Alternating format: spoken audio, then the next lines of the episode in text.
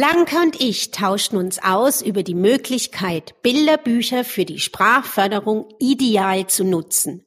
Zudem zeigen wir auf, wie Hörspiele und Hörbücher die Sprachentwicklung deines Kindes unterstützen können und klären noch einmal, welche anderen Wahrnehmungsbereiche durch den Einsatz von Hörbüchern gefördert werden. Ein anderes Alltagssetting, welches sich bestens zur Sprachförderung eignet, ist das gemeinsame Zubereiten von Essen. Hier erzählen Blanca und ich, wie wir mit unseren Kindern die semantischen Felder im Bereich Nahrungsmittel gezielt erweitern und zusätzlich den Aufbau des Verb- und Adjektivwortschatzes anregen. Logopädie. Kompakt. Der Familienpodcast von Ups. No, I'm thorny. I got a lot of fake ones. I just want to bail out. Niggas monkey roll. Got no time to mix so business emotions. Saw a lot of cautions. Try to dodge them bullets. Why they keep on following me? I wanna cook it. For these 808s. Das erste, was wir uns überlegt hatten, sind eben ja Bilderbücher. Und äh, da geht's darum, nochmal für die Kinder wirklich Settings zu beschreiben und Handlungen zu beschreiben, wo sie direkt eintauchen können und die Sprache, die ihr nutzt und anbietet, eben mit den Bildern, die sie sehen, zu verbinden. Ja, genau. Also Bilderbücher denkt er vielleicht erstmal, ah, das kennen wir doch alle schon, aber wir wollen wirklich ein bisschen tiefer einsteigen, wie in verschiedenen Arten wir die Bilderbücher nutzen können. Also abgesehen jetzt von der Geschichte, die die, die, äh, die Bücher uns bieten, dass wir überlegen können, ähm, welche alternativen Handlungsstränge könnte es zum Beispiel geben oder was könnten die Charaktere in dem Bilderbuch noch anderes machen. Also ich denke jetzt zum Beispiel gerade an das Piraten-Dinosaurier-Buch, was der Ragnar total gut findet. Und äh, die über, ähm, erleben immer verschiedene Abenteuer und dann könnte man ja überlegen, okay, jetzt sind sie auf dieser Schatzinsel, jetzt haben sie den Schatz gefunden, was kann denn noch alles so auf einer Insel passieren? Genau, und also das kann man auch ruhig mit den Kindern interaktiv gestalten. Also bei uns war es so, wir hatten drei, vier Bücher und zu Beginn eben war es so, dass wir immer den Text der im Buch war, vorgelesen haben, meistens eben auch vorm Einschlafen, um da auch einen guten Übergang äh, zum Bett zu bringen als Ritual. Und dann aber am Tag irgendwann auch Noah angefangen hat und gesagt hat, jetzt gestalten wir es wie interaktiv. Also wie du es jetzt auch schon Blanca gesagt hast, dass man dann eigentlich die Stories gemeinsam weiter strickt, die Fantasie vom Kind mit einbezieht und auch da aber die Möglichkeit hat, am Bilderbuch zu bleiben, Bildmaterial, was man eh zu Hause hat, dann auch zu nutzen. Genau, man kann dann Geschichten auch noch nachspielen, dass man überlegt, hat man denn vielleicht ein Piratenschiff äh, und ein paar Goldmünzen und ein paar Dinosaurier? Also wir haben zum Beispiel heute Morgen gerade wieder eine eine Seelandschaft gebastelt mit Tunneln, wo dann noch die Meerjungfrauen durchgeschwommen sind und ein Einhorn kam auch noch vorbei. Also äh, wir haben das dann noch ausgeweitet um mehrere Charaktere und äh, man kann dann auch ganz gut so ähm, verschiedene ähm, Perspektiven dann mal einnehmen. Wie hat denn das Einhorn zum Beispiel auf der Pirateninsel, was hat das da erlebt und äh, was haben die Kinder auf der Pirateninsel erlebt und was hat die Meerjungfrau vom, äh, vom äh, Ozean aus gesehen zum Beispiel. Beispiel. Genau, und da habt ihr jetzt schon so ein super Setting. Man startet vielleicht mit dem Bilderbuch und weitet es dann aus mit äh, Spielmaterialien, was man eh zu Hause hat und hat da die Möglichkeit eigentlich neben Wortschatz, aber auch die grammatikalischen Strukturen, die wir ja in äh, eben schon unseren vorherigen äh, Podcast auch gesagt hatten, auszubauen, zu schauen, macht das Kind Nebensätze, bietet ihr Nebensätze an. Also da hat man wirklich äh, freie Möglichkeiten, das komplette sprachliche Angebot zu nutzen. Genau, und ich finde auch, das kann man ganz gut ähm, dann einbauen, dass man überlegt, was war in der Vergangenheit, was ist denn schon abgeschlossen, was liegt vielleicht in der Zukunft, was, was kommt noch als nächstes, was dann ja auch so die das äh, Vorstellungsvermögen und so die kognitiven Fähigkeiten nochmal ähm, ähm, fördert, dass die Kinder also wirklich überlegen müssen, in welcher in welcher zeitlichen Reihenfolge befinden wir uns denn jetzt gerade und äh, was könnte eben noch in der Zukunft jetzt an an ähm, Sachen stattfinden.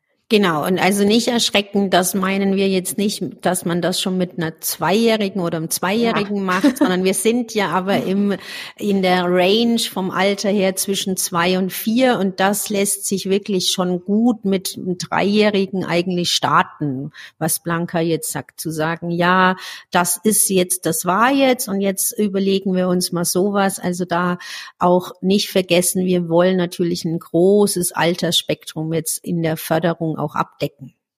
Genau, und jetzt, wenn du nochmal sagst, genau die Zweijährigen, die Torvi ist ja jetzt gerade zwei Jahre alt und ich muss dann auch immer gucken, so, welches Buch interessiert sie denn und guck mir dann mal den Text an, wie der denn eigentlich passt, auch so vom Wortschatz her, ne? Also ihr könnt euch dann selber Eindruck erstmal verschaffen, sind das Wörter, die schon bekannt sind oder die vielleicht auch erst noch eingeführt werden müssen und äh, ich lasse dann auch manchmal äh, Sätze weg oder irgendwelche Details, die, wo ich das Gefühl habe, das kann sie noch gar nicht so wirklich verarbeiten und wir müssen bei der Haupthandlung bleiben. Ähm, oder ähm, ich, ich merke ein Wort das, und weiß, das hat sie noch nie gehört, dass man dann eine schnelle Definition noch dazu gibt, dass man ihnen erklärt, was das eigentlich bedeutet. Ne? Und das hilft ja dann auch ganz gut, dass sie dann in so einem Kontext so ein neues Wort hören, erklärt bekommen, was es ist. Und wenn man das Buch dann mehrmals liest, dann ähm, schleift sich das so automatisch mit ein. Das ist eigentlich ganz, also funktioniert so ganz gut bei, bei meinen Kleinen. Genau, also da bringst du auch, finde ich, jetzt nochmal einen wichtigen Punkt rein. Also gar nicht den Druck haben, jede Woche neue Bücher äh, eben den Kindern anzubieten, sondern eher wirklich zwei, drei Bücher zu haben und die immer wieder auch äh, zu verwenden, weil genau das, was Blanca gesagt hat, am Anfang kriegen die Kinder gar nicht alle Infos rein, sondern da fangen sie an, sich an der Hauptstruktur entlang zu handeln. Wer ist überhaupt dabei in, in dem Bilderbuch? Wie schaut das aus? Und dadurch, dass sie aber immer wieder wiederholt und das gleiche Setting den Kindern bieten, bietet, haben Sie die Möglichkeit, sich an verschiedene Ankerwörter dann ranzuhängen und dann auch, ja, nach ein paar Monaten eigentlich das Bilderbuch und die Geschichte als Ganzes zu erfassen. Also das wäre jetzt wirklich so ein Setting für die eher Zweijährigen, zu sagen, weniger ist mehr und eher dran zu bleiben, eigentlich den Kindern zu ermöglichen, dann die verschiedenen Elemente aus der Geschichte, äh, ja, zu lernen und auch zu verstehen und dann auch die Begriffe und Wörter oder die Situationen, die ihr beschreibt, ins mentale Lexikon aufzunehmen. Genau, und da passen auch ganz gut diese Wimmelbücher mit rein, weil die bieten auch eine Möglichkeit, immer wieder neue Aspekte von den Bildern kennenzulernen und neue Erzählsituationen zu schaffen. Ich weiß nicht, welche habt ihr da so benutzt?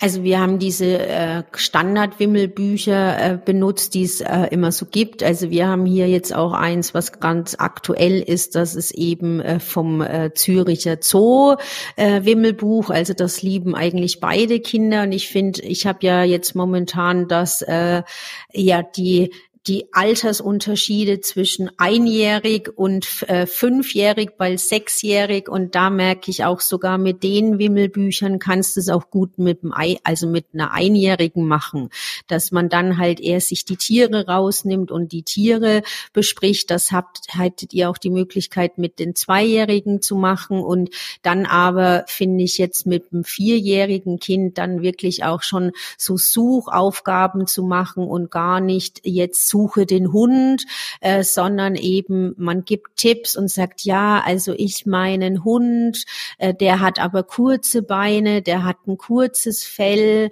der äh, ist eben ja süß an der Leine, also und geht eher auf eine Unterkategorie. Mein Beispiel wäre jetzt der Dackel gewesen, dass man da wirklich auch schaut, okay, was kann man dem Kind jetzt hier auch für neue Strukturen an die Hand geben, Unterkategorien Kategorien auch zu, zu beschreiben, damit das Kind jetzt auch weggeht, immer nur den Hund zum Beispiel zu suchen.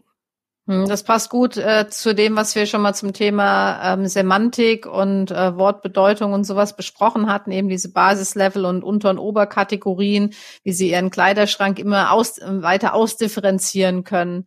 Wir haben auch ein ganz süßes jetzt gerade gekriegt äh, zum Ostern. Da sind so verschiedene Osterwimmelbilder, wo man auch ganz gut Farben und Formen und Muster und sowas jetzt beschreiben können, wie, keine Ahnung, wie in Zickzacklinien und Punkte und rote und gelbe Punkte.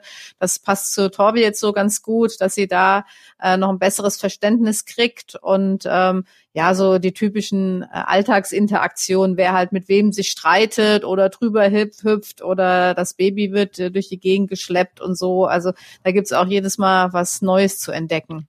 Genau, und du hast jetzt auch noch, finde ich, schönes Beispiel gebracht, dass man nämlich auch Farben wunderbar da auch äh, erarbeiten kann, wenn es jetzt dann äh, eben, ja, den blauen Ball auf der Seite gibt und den roten Ball und den gelben Ball, dass man dann auch genau mit den Kindern das auch nochmal durchmachen kann und man sagt, ich suche eben einen Ball, aber der ist eben rot, finde den Ball, der rot ist. Also da hat man mit den Wimmelbüchern, finde ich, ganz viele Möglichkeiten, auch ähm, ja Settings zu gestalten. Was ich am Anfang auch ähm, mit Noah viel gemacht habe, ist auch, weil für ihn war es ja überfordern dieses äh, ganze Wimmelbuch, als er zwei war, aber dann auch so mit Muckelsteinen zu arbeiten und zu sagen oder mit Pfeilen. Es gibt ja so Post-its mit Pfeilen und dann eigentlich äh, auch das Suchspiel, Detektivspiel haben wir es immer genannt, zu reduzieren und zu sagen, ich beschreibe jetzt eigentlich eine Situation nur, wo die Pfeile sind. Und das fand er am Anfang erleichternd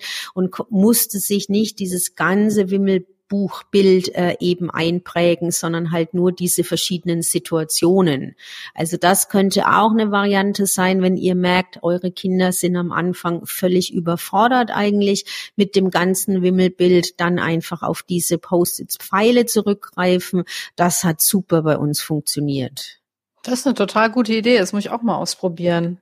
Ja, ich, äh, was mir noch eingefallen ist, was ich früher immer mal gemacht habe, ähm, die Wimmelbilder dann auch zu kopieren und dass man dann die Wimmelbilder irgendwie noch ausmalen kann äh, oder das so nebendran legt und dass man dann eben, ja, zum Beispiel die Farben findet, ne, war das eine grüne Hose oder ein gelbes T-Shirt und so und äh, kann man das auch noch so ein bisschen äh, mitnutzen.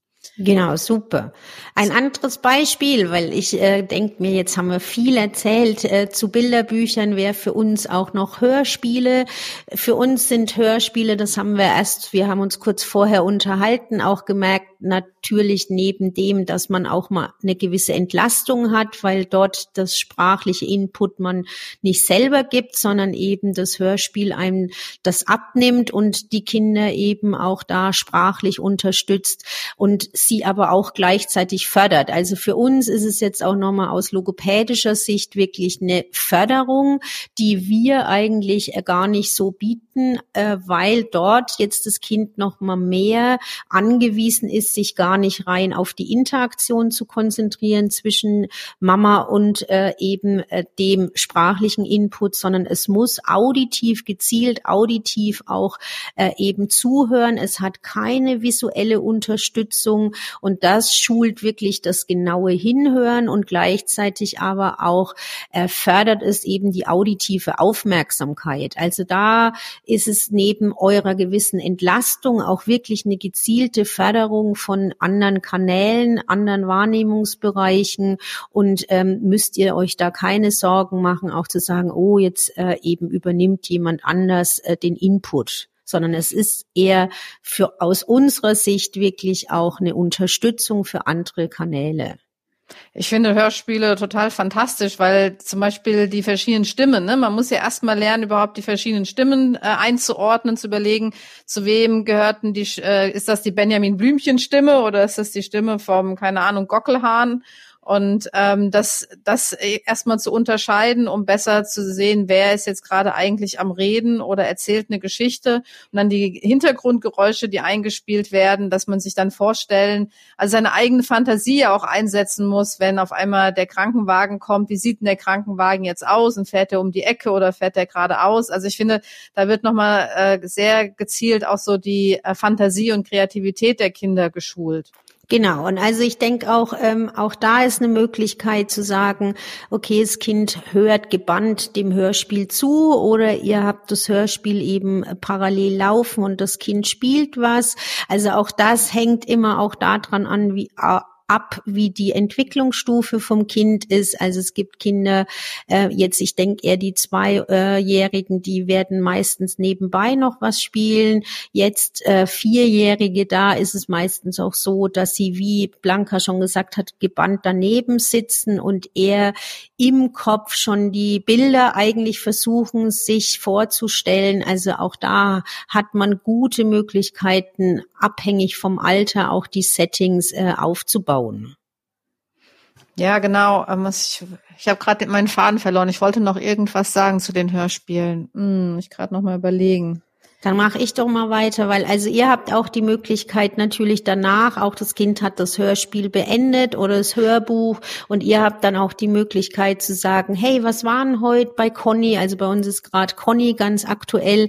Was war denn bei Conny? Was hat sie denn erlebt? Und also was wir auch momentan äh, gut merken, ist das, ähm, und das macht Noah schon sehr lange, dass er dann auch so beim Essen auf einmal ähm, ja ganze Phrasen aus Conny dann bringt und uns dann äh, so, wenn wir, wenn er gerade in dieser Erlebniswelt drin ist, weil wir es gerade das Setting haben, was er gehört hat, dann er auch den Bezug herstellt und sagt, ah, bei Conny war doch das so und so und jetzt muss ich doch das so und so machen.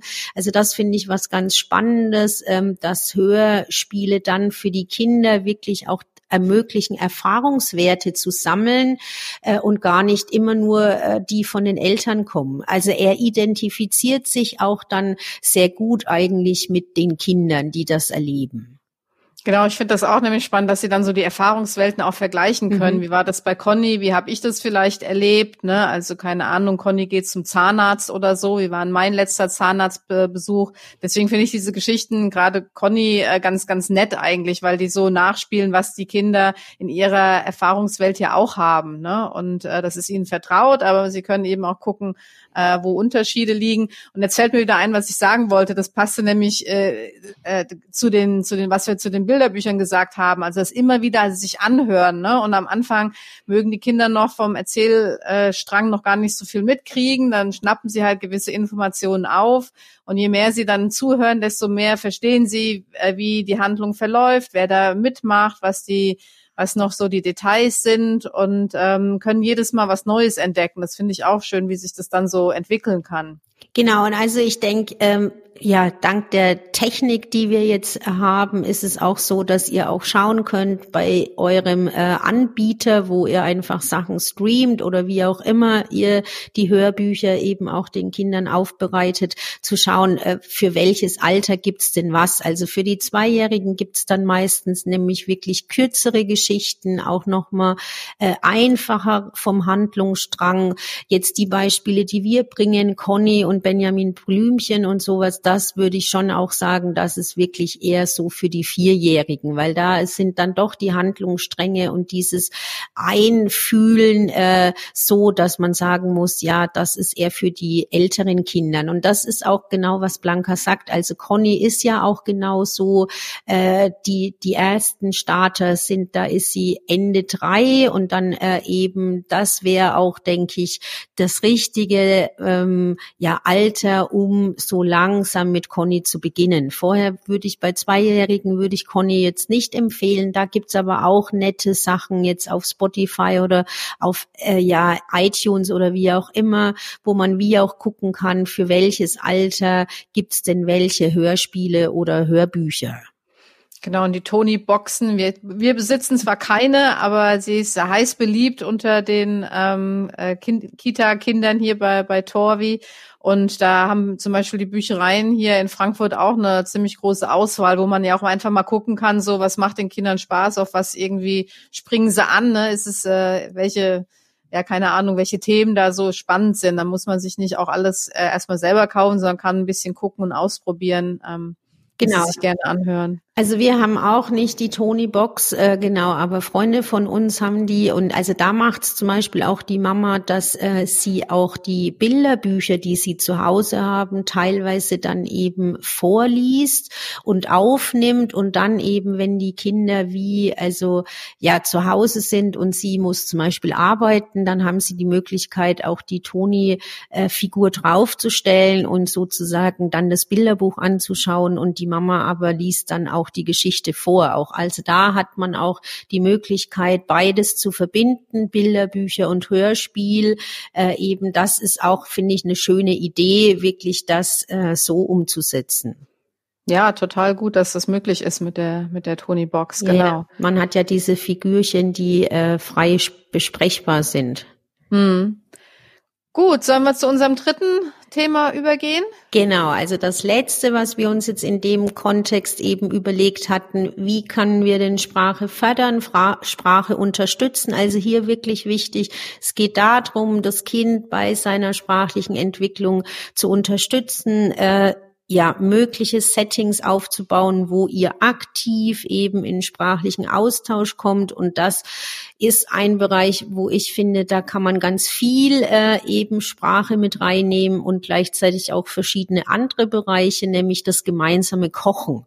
Also man kocht ja, also in unserer Familie nimmt Essen äh, eh ein wichtiges Element ein, weil wir nämlich alle gerne essen und ja auch äh, gerne eigentlich miteinander kochen. Und also ich finde, dort hat man viele Möglichkeiten, auch neben sprachlich ähm, da mit den Kindern einzutauchen, auch den Wahrnehmungsbereich. Und also für mich ist immer bei dem äh, Kochen auch das Fundament eben Sprache begreiflich zu machen. Also man hat dort die Möglichkeit, Möglichkeit eben ja auch ähm, semantische Merkmale wie hart, weich wirklich direkt mit den Kindern zu erfüllen und da ihnen zu ermöglichen, die verschiedenen Sinneskanäle eben zu aktivieren und dann äh, Sprache zu erwerben eben über taktil kinästhetisch oder über dann äh, olfaktorisch, also auch auszuprobieren, was heißt denn sauer.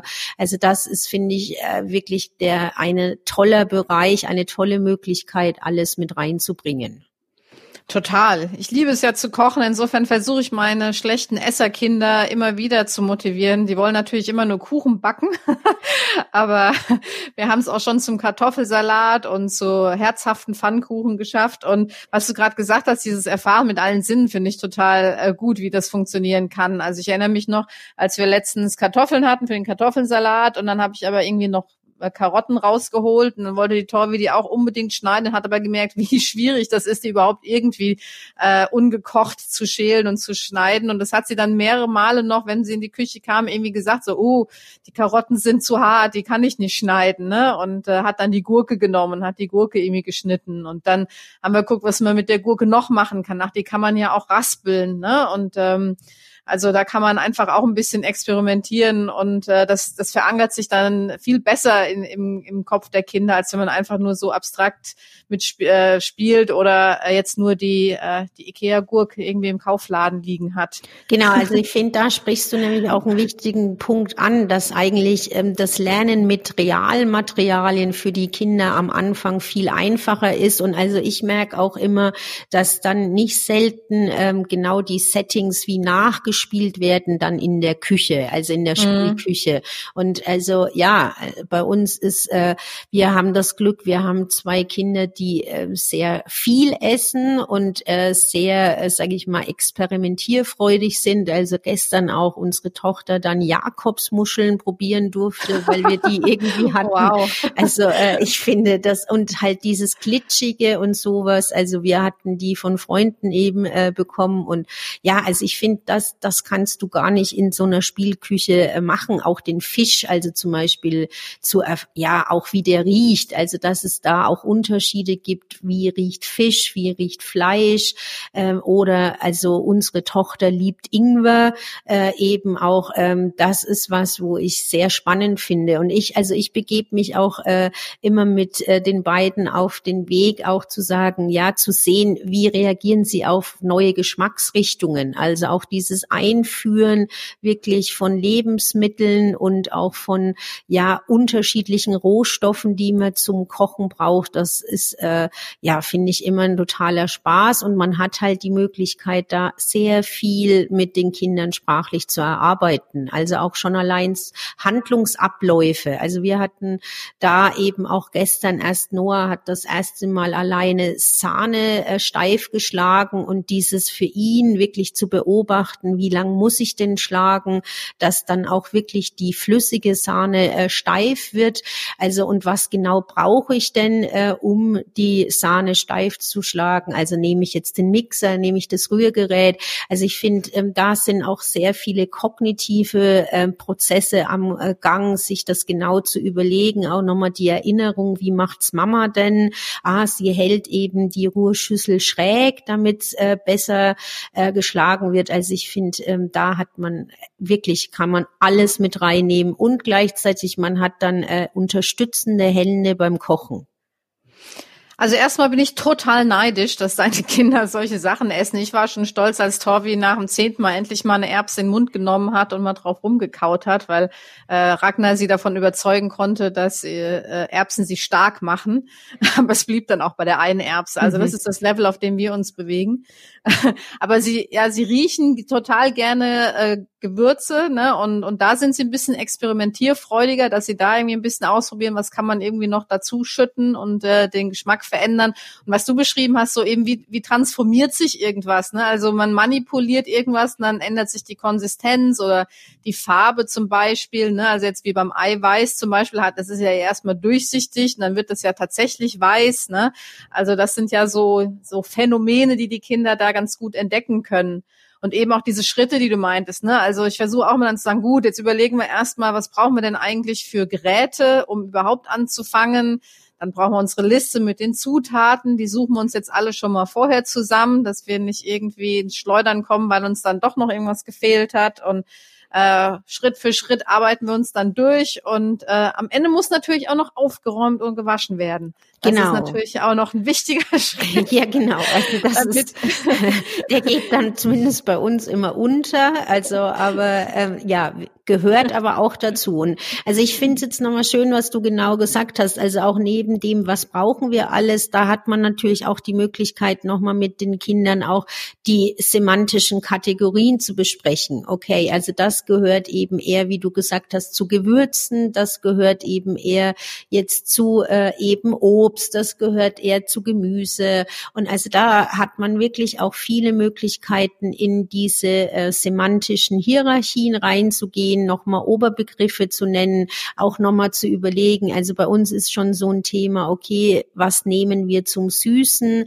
Also welchen Zucker nehmen wir? Wir haben unterschiedliche Zuckerarten und also das finde ich, äh, ja, das Erleben von diesen Sachen auch nochmal zu probieren, was für ein Zucker, wie schmeckt äh, brauner Zucker, wie schmeckt eben der weiße Zucker. Und also das ist äh, ja für den Wortschatzaufbau und für diese Kategorienbildung wirklich Kochen bietet da so viel Möglichkeiten, die Kinder mitzunehmen. Und also ich finde auch, ähm, man hat sie bei diesem Experimentieren mit Sachen auch dabei und macht euch keine Sorgen. Ja, die Küche schaut danach vielleicht auch aus. Äh, aber also bei uns ist es mittlerweile nämlich schon so, unser Sohn schafft es dann jetzt sogar schon Pancakes allein zu machen. Und das ist, finde ich, echt, äh, den Teig allein zu machen, äh, finde ich schon cool, äh, weil dann hat man, kann man noch mal einen kurzen Moment bei uns gibt's Pancakes zum Frühstück noch im Bett bleiben und er sagt, ich mache schon mal den äh, Teig und ich hole dich dann, wenn er fertig ist, dann musst du sie nur noch äh, ausbacken. Also das finde ich jetzt schon echt äh, ja eine coole Leistung. Wow, Respekt, das ist ja wirklich erstaunlich, nicht hm, schlecht. Ja, das stimmt. ja gut, dann habt ihr heute äh, hoffentlich äh, einige Tipps von uns mitbekommen, wie könnt ihr im Alltag Sprache fördern zwischen zwei und vier. Und ja, wir wünschen euch eine gute Zeit. Und wenn ihr noch Ideen habt äh, und sagt, hey, das funktioniert äh, bei uns total gut, wir freuen uns drauf, wenn ihr es in unsere Kommentarliste reinschreibt. Und ja, wir freuen uns zu lesen, wie macht ihr Sprache Sprachförderung denn im Alltag? Macht's gut. Tschüss. Toll, dass du es bis hierhin geschafft hast. Wenn du noch Anregungen oder Themenvorschläge hast oder möchtest, dass wir auf deine speziellen Fragen im Podcast eingehen, schreibe uns gern eine E-Mail an podcast@sprachtherapie-online.com.